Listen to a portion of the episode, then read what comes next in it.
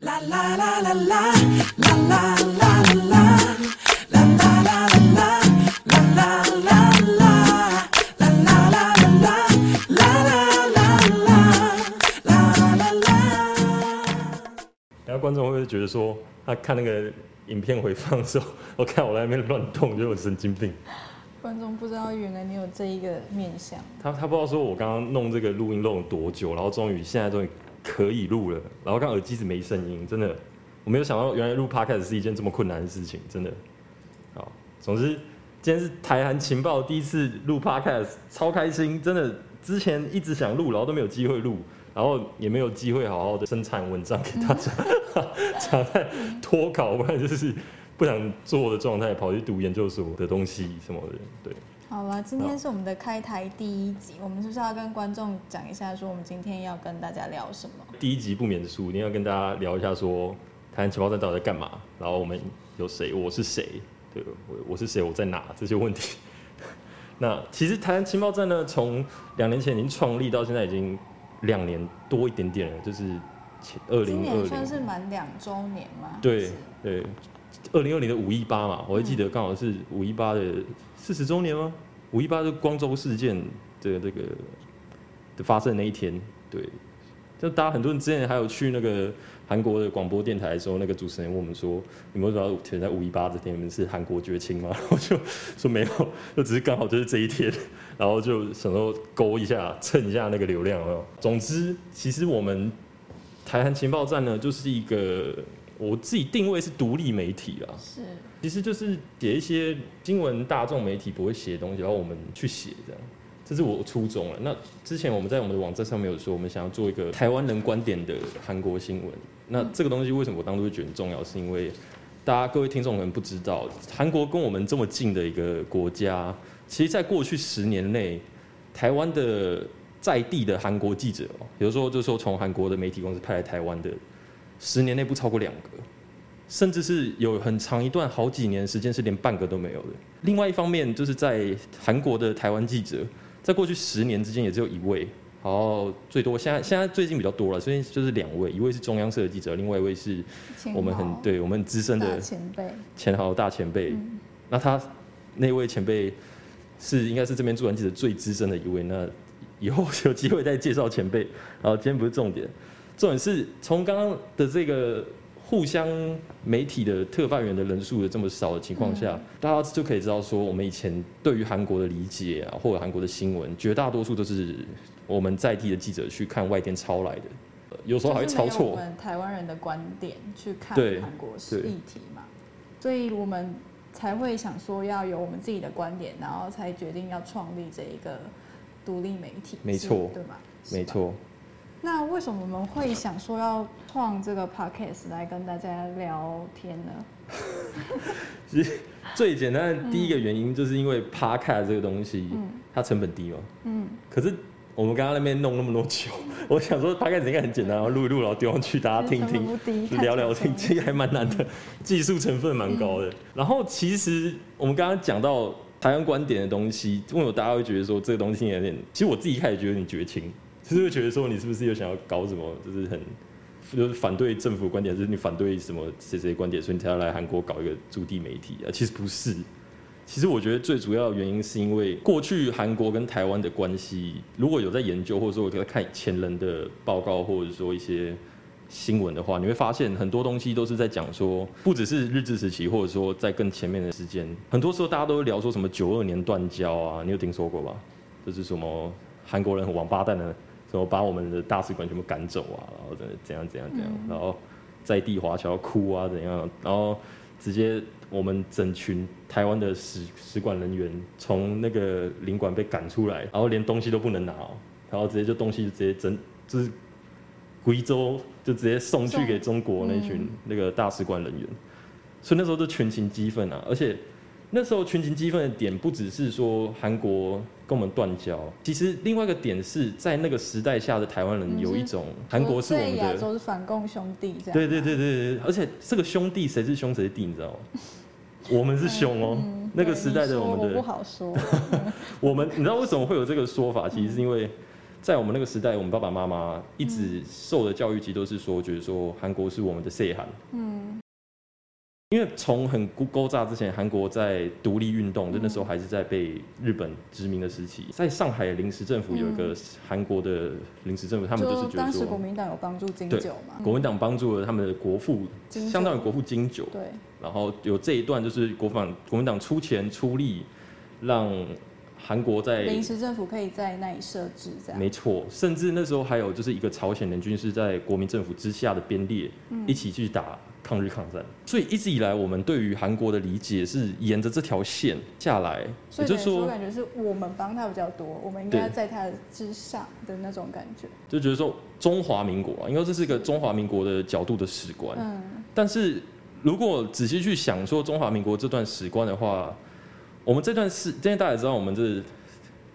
台湾的新世代，现在本土意识兴起，很多人会觉得说，哎、中华民国那时候还在中国，还在中国大陆嘛，还在抗战嘛，打日本嘛。但大家如果仔细想，就会发现说，哎、好像我的祖先那时候其实在台湾，嗯那时候还在受日本殖民，就是说这一段有很多人会慢慢觉得说，这段历史跟自己的观点是不是有限，或者说它不是说整个台韩关系的全貌。那我们今天要聊的东西其实就很有趣，就是说它是一个我认为啦，台韩台湾人跟韩国人最初的接触。如果我们不要从政府的角度去看这段历史的话，我们发现就是说从人民的角度去看，我们台湾人从日治时期就已经跟韩国人有接触了。啊，甚至不能讲韩国人，因为应该要讲朝鲜人，因为整个朝鲜半岛在那个时候都是属于日本的殖民地嘛。那跟韩国、台湾那时候那时期，我们技术上来说，这样讲有点政治不正确，但是那时候朝鲜半岛跟台湾是同一个国家嘛，对不对？是对，所以说接受日本的统治。对。那在这个时期，是不是就是说韩国人来到朝鲜人来到台湾，是不是会更简单？就相当于我们从台北去高雄，一定比从台北去首尔更方便一些嘛？就等于不是出国，只是说，假设我在首尔去济州岛这种概念嘛，去另外一个岛的这种感觉。没错，没错。嗯，那就会想要知道说，那为什么那个时代下，朝鲜人来台湾干嘛？嘉云觉得朝鲜来台湾干嘛？呃，我觉得应该日治时是期来工作，来工作，比较多会是来工作你，说像去澳洲打工，然后台湾什么牧场帮忙挤牛奶这样？因为毕竟就是那还算是在嗯那、那一个时空背景下，算是在同一个国家里面工作嘛，只是去另外一个岛的这个概念。你说从我现在从台北县，然后去天龙国里面工作，可是那也要也要天也要这台北台湾比朝鲜发达，对不对？如果这边有工作机会的话，嗯，他肯定那里有另外可以符合这些朝鲜人去工作的一个需求在机会嘛，对嘛，对对他们才会去嘛。那我们就很好奇啦，这个机会是什么？其实大家有所不知，就是在日本时期，我就直接 straight to the point。其实很多朝鲜在台湾的朝鲜人，男生是来做工，嗯女生来干嘛？女生是来从仓。嗯，那为什么是从仓呢？从事性工作者，没错没错。其实大家可能有所不知，我们台湾在日治时期的时候，其实是整个大日本帝国境内算是有名的呃买春圣地，可以这样讲吗？就是从一九呃三零年代的时候，有一本全国油锅案内，这是日本的内地人写的一本书，他专门在介绍说，诶，台湾、朝鲜啊，或者说日本全境内各地哪里有可以买春的地方？大家知道日本人好色嘛？它算是一本介绍对，那种旅游书的那种概念吧。没错，我就是跟你介绍说，诶，我们可以去哪里摸摸茶、啊、什么这种阿公在看的那种书。那这本书有趣的地方是说，它里面特别介绍的万华油锅，应该是说 manga 油锅啊，那时候还没有万华这个称呼。就是我们台北万华，大家到知道到现在都有很多那种阿公店阿公店，然后还有呃一些就是卡比那种流音嘛。嗯，其实从古时候就是日治时期的时候，manga 的油锅就已经是一个在日本或者说其他境内日本境内很有名的油，甚至会有日本内地人专程来台湾，就是为了去 manga 的油锅。嗯哎、我还没介绍油锅是什么，对不对？对，可能很多观众会不知道。对，很多很多听众不知道油锅的意思，就是有没有看过《鬼灭之刃》油锅片的听众，一定要知道那个英柱跟那个那个炭治郎在那个很像日本的那个江户时代建筑面飞来飞去，在那边打架的时候，那个地方为什么会那么多艺妓在路上走来走去呢？其实就是因为那个地方是在是油锅吗？没错，江户时代留下来的红灯区就叫做油锅。嗯所以油锅等于就是现代版的红灯区，可以这样理解吗？古代版的红灯区，古代哦，古代版，不好意思，没古代事没事。版的红灯区。但是这个油锅呢，在台湾其实并不是我们原本就有的东西嘛。油锅这东西一听就哎、好像是日本的东西。所以从日本时代开始，台湾引进了一个东西叫公娼制度。是，公娼制度是什么呢？也就是说，所有我们今天是从娼啊，娼的娼的这个概念不只是卖淫，娼的概念是包括了陪酒，呃，在咖啡店的女几，就是纯陪你聊天，也没有跟你干嘛的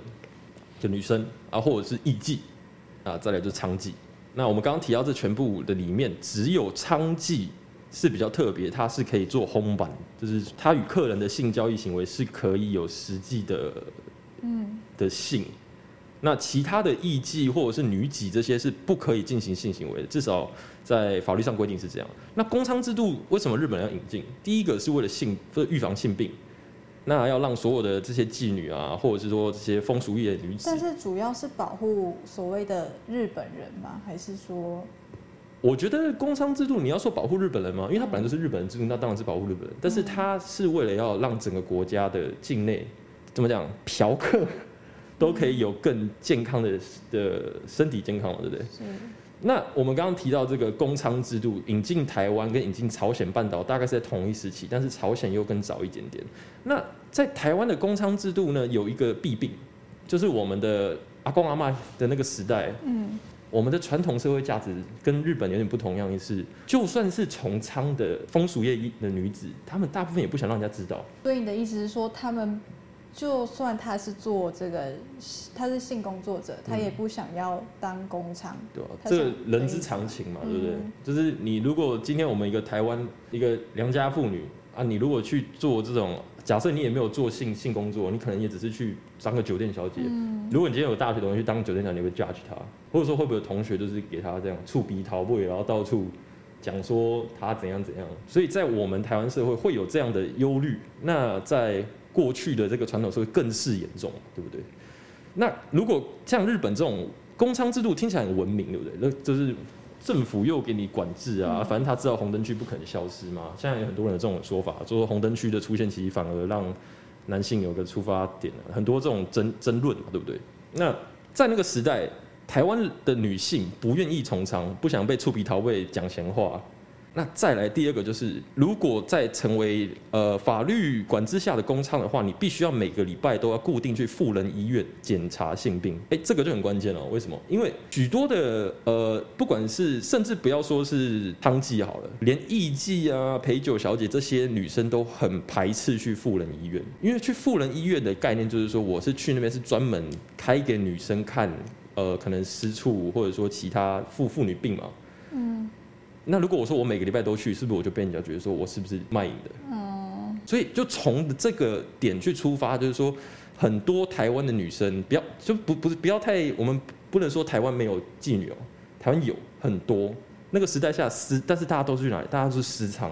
大家不愿意成为工厂，不想被政府贴标签管理，说哎我就是政府认证的卖卖淫女子，嗯没有人想要这样。所以说，在这个情况之下，台湾人不愿意当娼妓，工作机会就出现了。那就是我们前面提到的朝鲜人，许多的朝鲜的妇女呢，从那个时候就开始呃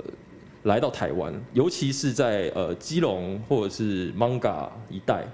主要都集中在台北啦，什么北投啊什么的。那他们是怎么来的？可以提一下吗？哦，怎么来的？其实是一个很好的问题哦。嗯每个人的方式都不一样，绝大多数的人不可能说，哎、我很穷，然后我就想去卖淫嘛。即便说我今天很穷，我也不可能马上去卖淫。那他也应该不不能说他想要就就可以来。对，没错。其实我们要知道，大家也知道酒店小姐，我不知道你有没有你有没有这个经验，就是在走在那个西门町路上，或走在那个东区 Zara，就会被一些奇怪的人搭讪说：“哎、小姐有没有单身呢、嗯，这种这种很多很多这种，就是这种我们都很多知都知道说，其实心知肚明说这些人就是在帮酒店找小姐。那在那个时代其实也是很像。嗯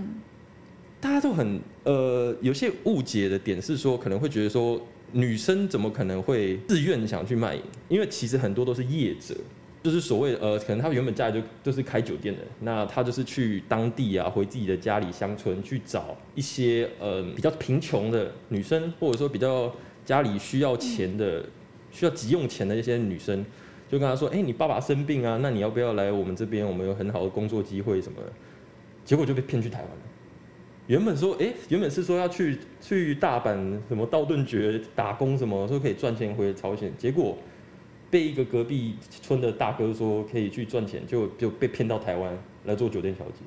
这种案例很多。所以就等于说，其实会来到台湾做这个娼妓的朝鲜人，其实是被骗是比较多的意思吗？如果要说被骗是绝大多数的话，我不能告诉你我确定是这样，但是我可以说这样的案例在当时的朝鲜半岛，因为一九三零年代的朝鲜半岛呃经济状况非常差，嗯，许多的怎么讲贫穷的朝鲜妇女呢，她们在本地就已经在从事娼业了。那在那个时代下，他们要来台湾，其实有很大一部分是因为那边的经济状况差的情况下，人口贩运的这种犯罪集团猖猖獗。更猖獗。嗯，也就是说，犯罪集团他们原本就已经就已经在朝鲜半岛很猖獗，但是在后期，就朝鲜的那个经济状况越来越差，那就越来越多女生被骗。当然，在初期，就是原本也是很多朝鲜半岛的妇女本来就在当地从事娼业，所以说我觉得应该是要说全部都是被骗吗？但是我看了嗯那个资料，他当时候就是来台湾从昌的这个朝鲜女性，平均的年龄是在十七十七、十六岁嘛，对不对？但那个应该算是他首次从仓的年龄嘛，所以会不会等于是说，他其实他第一次从仓的工作的地点就在台湾，而不是在朝鲜？应该要说，绝大多数运来台湾的，我们根据那个研究来看嘛，其实运来台湾的这些呃朝鲜妇女呢，很大一部分是在很早期，他们已经在乡村嘛，就直接被当地的业者拐骗。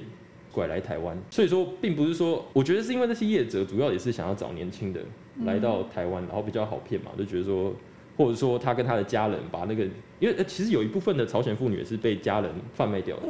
会不会是跟当时候的台湾类似？因为我看过一份资料是说，当时候日治时期台湾的这个娼妓也是一样，跟朝鲜的娼妓一样，都是来自所谓的人口贩卖，只是说。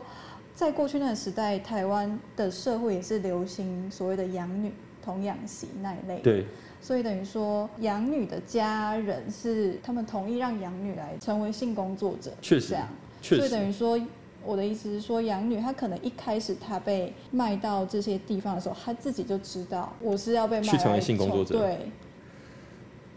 就是跟说哦，我介绍你一份好的工作，然后结果你是去台湾从仓，这个概念就会变得不太一样了。哎、我觉得这个我好像也不能确定哎，但是我觉得至少是说我从这可能也是现在学者在对现在学者在吵架，就是说学者吵架有两个点啊，第一个这些女生到底是不是自愿去的，的？那她知不知情？嗯第二个就是到底是不是日本人干的？嗯，了解。第二个答案我比较有接近的呃答案吗？因为我们可以从刚刚的聊天过程中，我们可以发现 有点像最近柬埔寨的新闻嘛。是其实很多的朝鲜的来到台湾的这些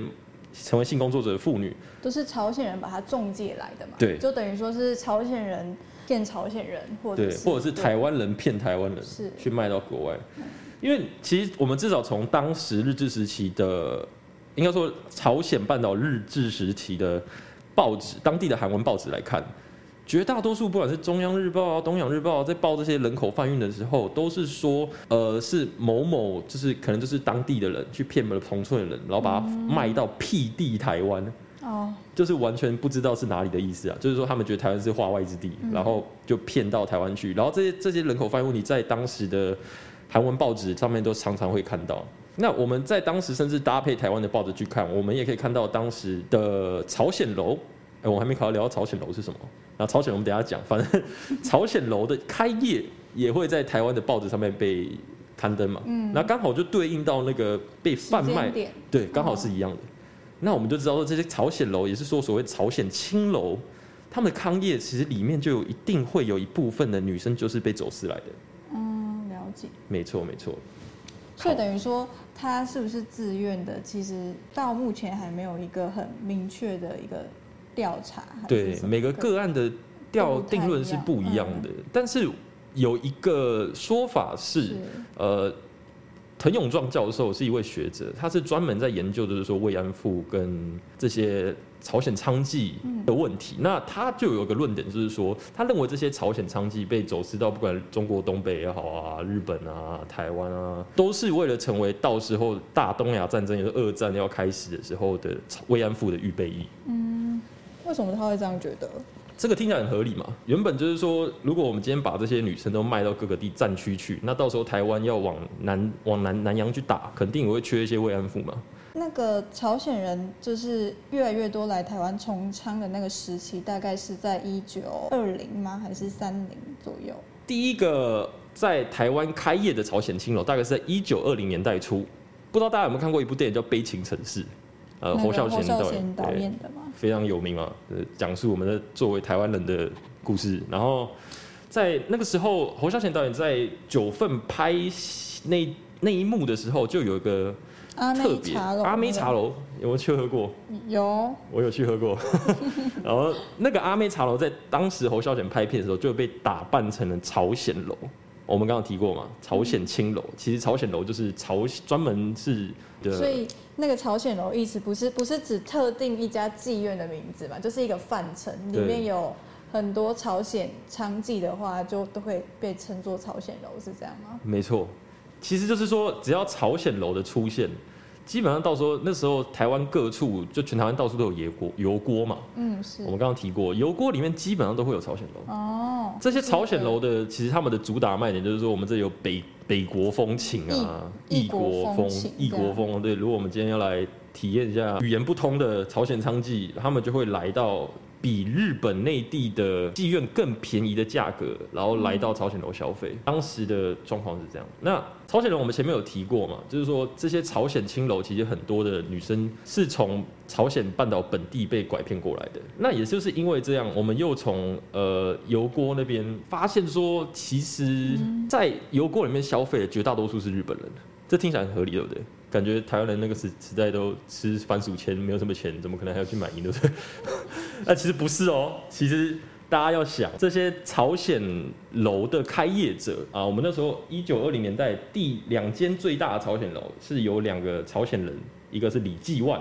然后另外一个是李荣祥，这两位朝鲜人在分别在台北的呃油锅跟台南的新町油锅各开了一间朝鲜楼。开业了之后呢，他们有这些朝鲜妇女嘛，然后我们就会想问说，那为什么要在台湾开朝鲜楼？会纯粹就只是因为这边有北国风情，然后来这边赚钱？其实这个问题呢，就是我们要回到，就是说，为什么日本人在游过的消费，他们愿意去朝鲜青楼消费，而不是去就原本的日本的妓院去消费？其实除了价钱比较便宜之外，还有另外一个关键的因素，就是审美吗？对审美真的观，吗？其实是我只是猜的。其实那时候有、也有记录，就是说有一个有一个台湾的嫖客叫黄望成，他留下了一串日记。他说他有一天他就吃饱闲闲嘛，哦，今天好累。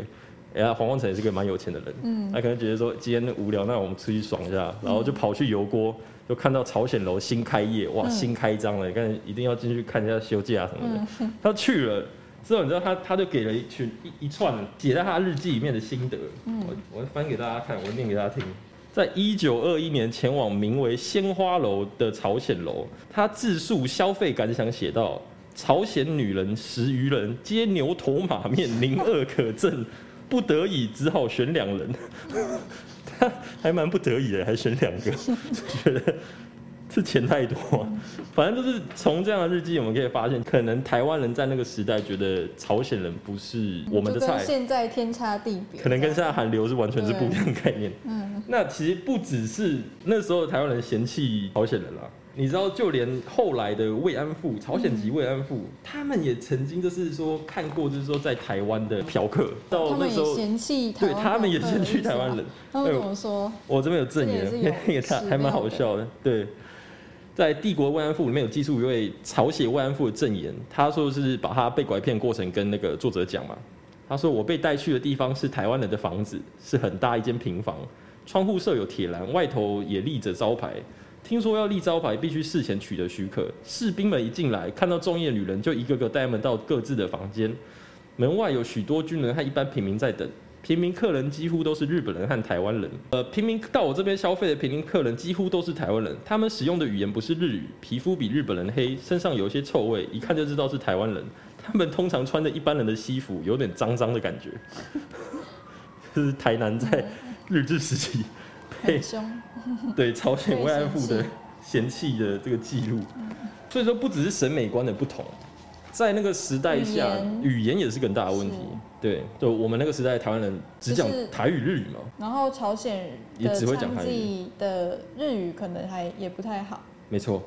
然后一九二零年代，是，所以等于说这个台湾的嫖客，他们是还蛮在乎这个要谈天，谈天呃一定要聊一下嘛，不可能说我进去都付钱，然后那边就就嗯，对。然后审美也会就不可能说一就是都没有没有聊一下，不然就开战，这样就很没有感觉，嗯。可能是这样啊，我也不确定，没去过。但主要就是说，在那个时代，其实我们也可以从韩国来到台湾开业朝鲜楼的李继万他们登的广告，然后那时候登的广告的内容是什么？熟日语之类熟日语，没错，特别在报纸里面强调熟日语，穿韩服，哦，所以等于说他一开始他的这个市场就锁定是日本人对，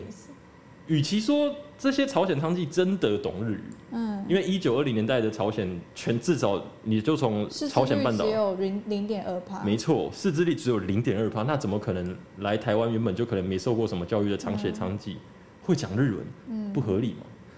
所以我们与其说这一段李继万他们 PO 的广告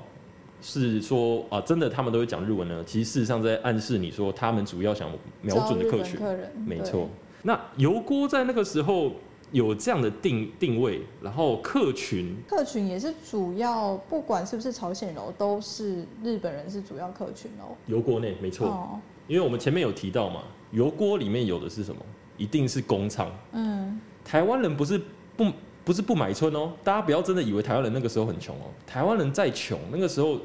他也是怎么讲？大日本帝国，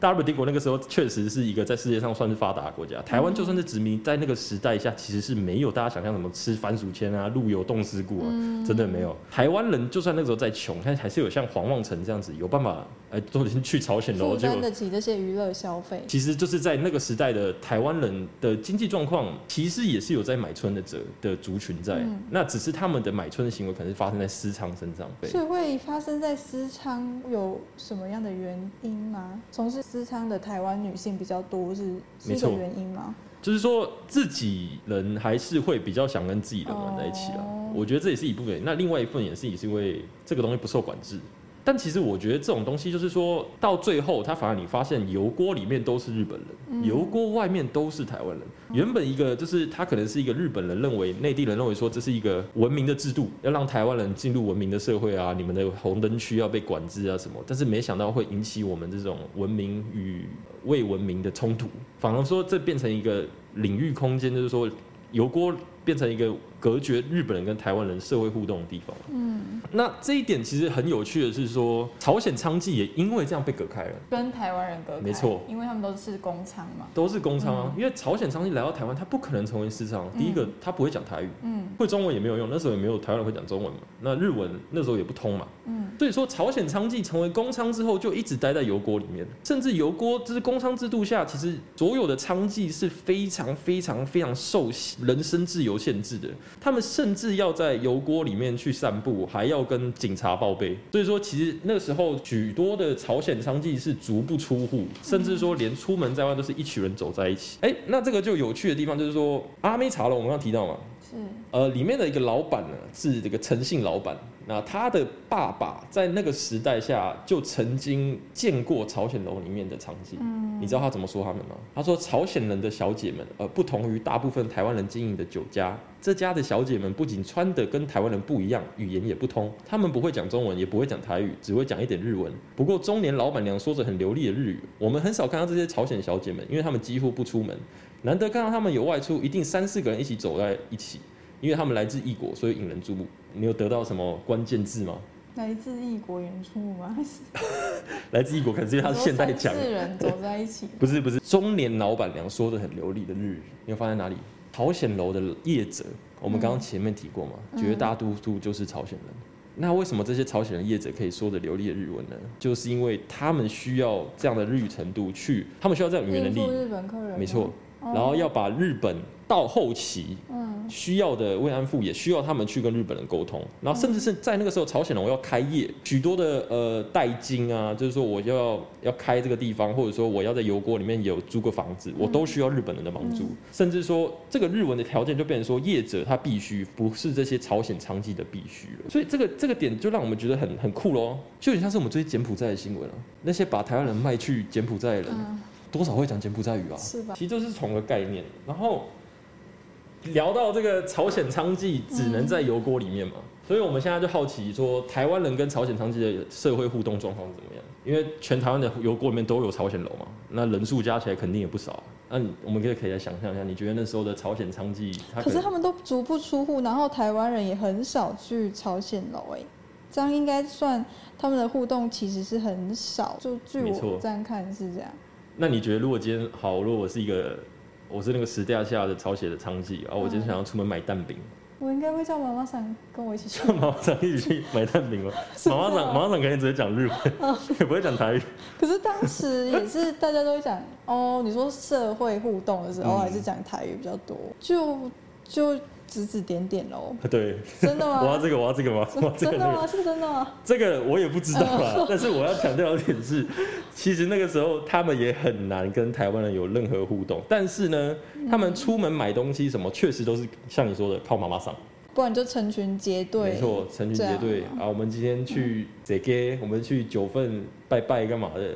可是他们拜。他们不是说要在油锅走动都要警察同意了吗？这样应该说会不会其实他们要就是上街干什么的那种机会其实也是很少的，就是就算即便他想，很少，但是呃，在那个时代下呢，呃，妈妈桑的他们出业者出门是不用登记嘛，对不对？嗯，是说许多呃朝鲜娼妓他们的日常生活是靠着这个业者的供给，甚至他们的薪水发零什么的，所以说我们可以常常听到说，在那个时代下的被老板欺负。被老板霸凌，因为他们这些娼妓就有点像是人球，你知道吗？有点像是就是我根本就在台湾，我也哪里也去不了，我去外面我也没办法讲话，我还要登记，所以就有点像是活人的毕竟他们也是被人口贩卖过来被来台湾，贩卖过来的。对啊，所以许多朝鲜娼妓在这样的情况下，其实就有点印证了刚刚呃滕永壮教授的假说，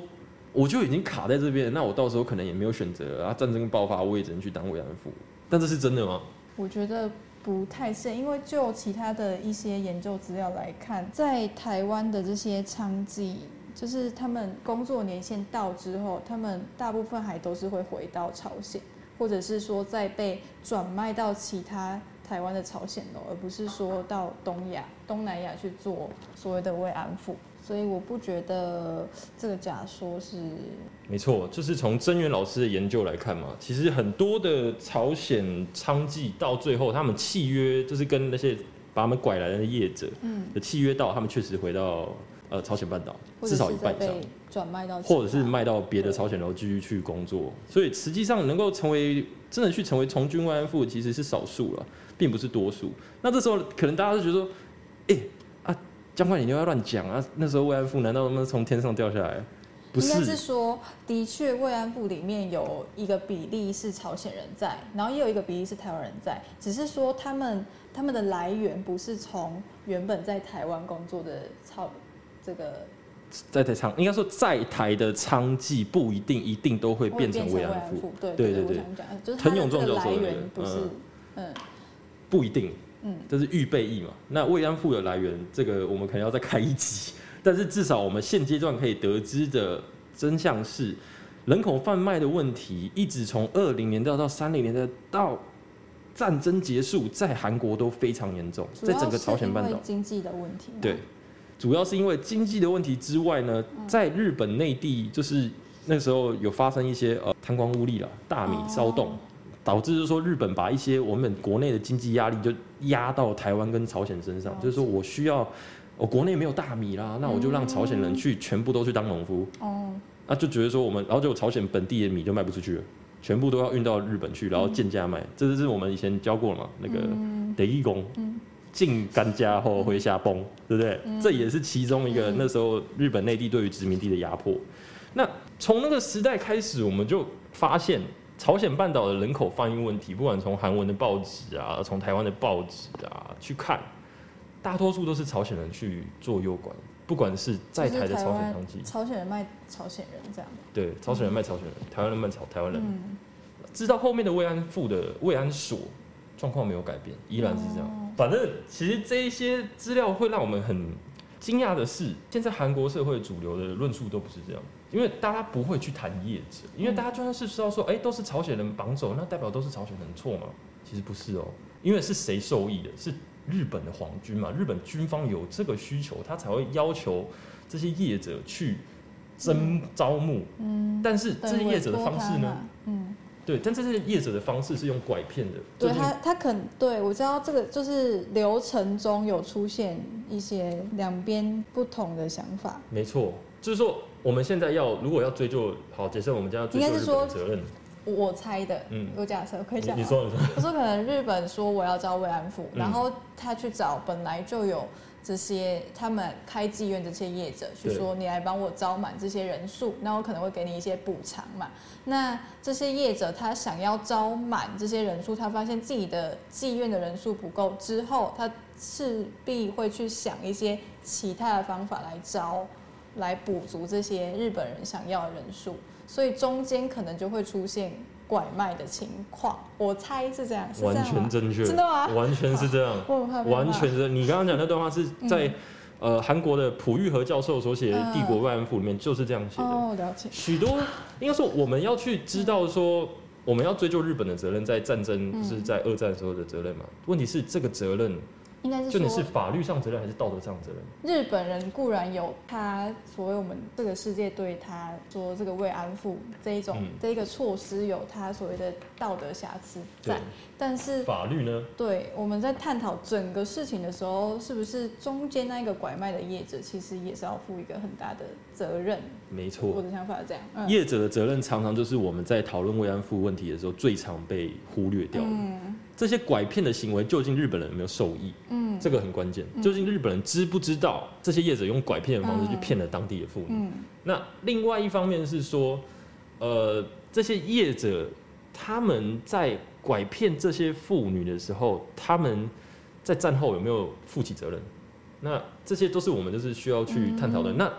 现在韩国很主流现代的论述是说，许多的慰安妇是很年轻的时候被日军强制押走，这件故事我们听很多。接抓走这样对？嗯，但是其实如果你仔细去翻过去四五十年来，那些史料跟记录的话，还有朝鲜籍慰安妇本身的证言，证言集是一个在韩国非常著名的一个，就以集成所有朝鲜籍慰安妇的，口述口述的历历史基本上被日军强制押走，几乎找不到，或者说就是一两个，然后那一两个可能还是会有一些特例，就是他们的案例比较特别。嗯许多人会觉得说，哎、慰安妇就是性奴啊，嗯被日本人日军妈的看到良家妇女就把你抓去战场。嗯，不是这样，这些是大家长久以来的误会。但我不是说日本人没有责任啊，日本绝这对有责任。这个超危险，我也觉得不敢讲。跟你参与下去，我想回家。没有，不要紧张，不要紧张。我们这样讲下去，不要怕。我相信这个这个还有可能会牵扯到朴正熙当时候为了从日本那里得到一些资金源的援助，然后当时就有相关六年代慰安妇签约嘛的条例嘛，那那个也是很引发争议的，到现在为止。那个可以再开另外一集吧，开始那个讲不完危。险，我对不敢再讲。对对对对，好，反正我们今天讲到这边，其实已经讲了很多很多很多很多东西了。嗯那我相信大家对于这个在台的朝鲜娼妓，还有他们在那个时代日治时期过怎么样生活，嗯跟台湾社会，他们算是一段殖民边缘的故事啊。嗯大家不关心他们，就算关心他们，也是为了想要可能想要去研究一些他们是不是就后来变慰安妇啊。是已经是这个台韩冷门研究里面的更加冷门的一对个，但。其实他们也是很重要的嗯一个点，他们是台湾跟韩国这段关系算是起源、啊。嗯，那是为什么大家会去研究这个东西？史料又少，然后就有很多研究的方向都是想要去证成朝鲜娼妓被卖到海外都是为了成为慰安妇、嗯这些论点，大家会比较忽略说，我们为什么不去看说朝鲜娼妓或者朝鲜人在台湾是怎么跟台湾人互动的？嗯对，那我更不用说朝鲜男性，朝鲜男性在台湾研究做劳力活是比较多，根本就找不到，可能他去挖矿干嘛的，然后也没有人。对嗯就消失了。所以说，在台的朝鲜人这一块一直都是殖民边缘史。明明在台湾以前的时代是到处都可以看得到的朝鲜楼，到处可以看得到这个一道风景嘛，嗯那是现在已经湮灭在这个历史里面了。我觉得非常有趣啊，所以今天跟大家分享这个话题。那我们我跟富要聊的话，再开一集，那个聊下去真的是哇，我真的头很痛，我不想被不想被各式各样的政治因素然后被骂。哦，我们真的，我们台湾情报站真的都是专心读 paper 没有用的研究生，我们真的没有政治立场。今天是第一集，所以就讲的比较没有一个系统的聊，对，但也是希望大家多担待这样。然后顺便跟大家讲一下我们最近刊登的一些稿件，哦忘记没错，要讲在故事，好不好？我们今天这一集 podcast 的内容也会更详细的刊载在我们故事的栏位上。那欢迎大家等一下就可以点那个 podcast 下面的链接啊。对对于这个在台朝鲜人有什么兴趣的，可以点进去看一下。然后我们今天有念出来那些引言，应该也是可以在呃我们的稿件里面找得到，没错对，好，大家去看一下。如果有什么心得，欢迎你写信来给我们。或者是有什么想听的议题，对对，，contact 小老鼠 koreawatch.tw。下一集的预告呢，嗯讲一下，我们下一集已经已经请好来宾了，好像是在韩国生活的，朝鲜人。对，对，那朝鲜人是什么朝？鲜族，朝鲜族，朝鲜族，朝鲜。朝鲜人已经消，已经不不在不在这个现代了。现现在我们有在朝鲜时代。下一集我们邀请很有趣的这个朝鲜族朋友，住在韩国的朝鲜族朋友来跟我们分享朝鲜族是什么，那他跟台湾有什么关系？那我们就敬请期待一。些个人对于这个我实时探讨，不会又要聊慰安对他的妇吧？观点啊，嗯。好，那就这样啊，拜。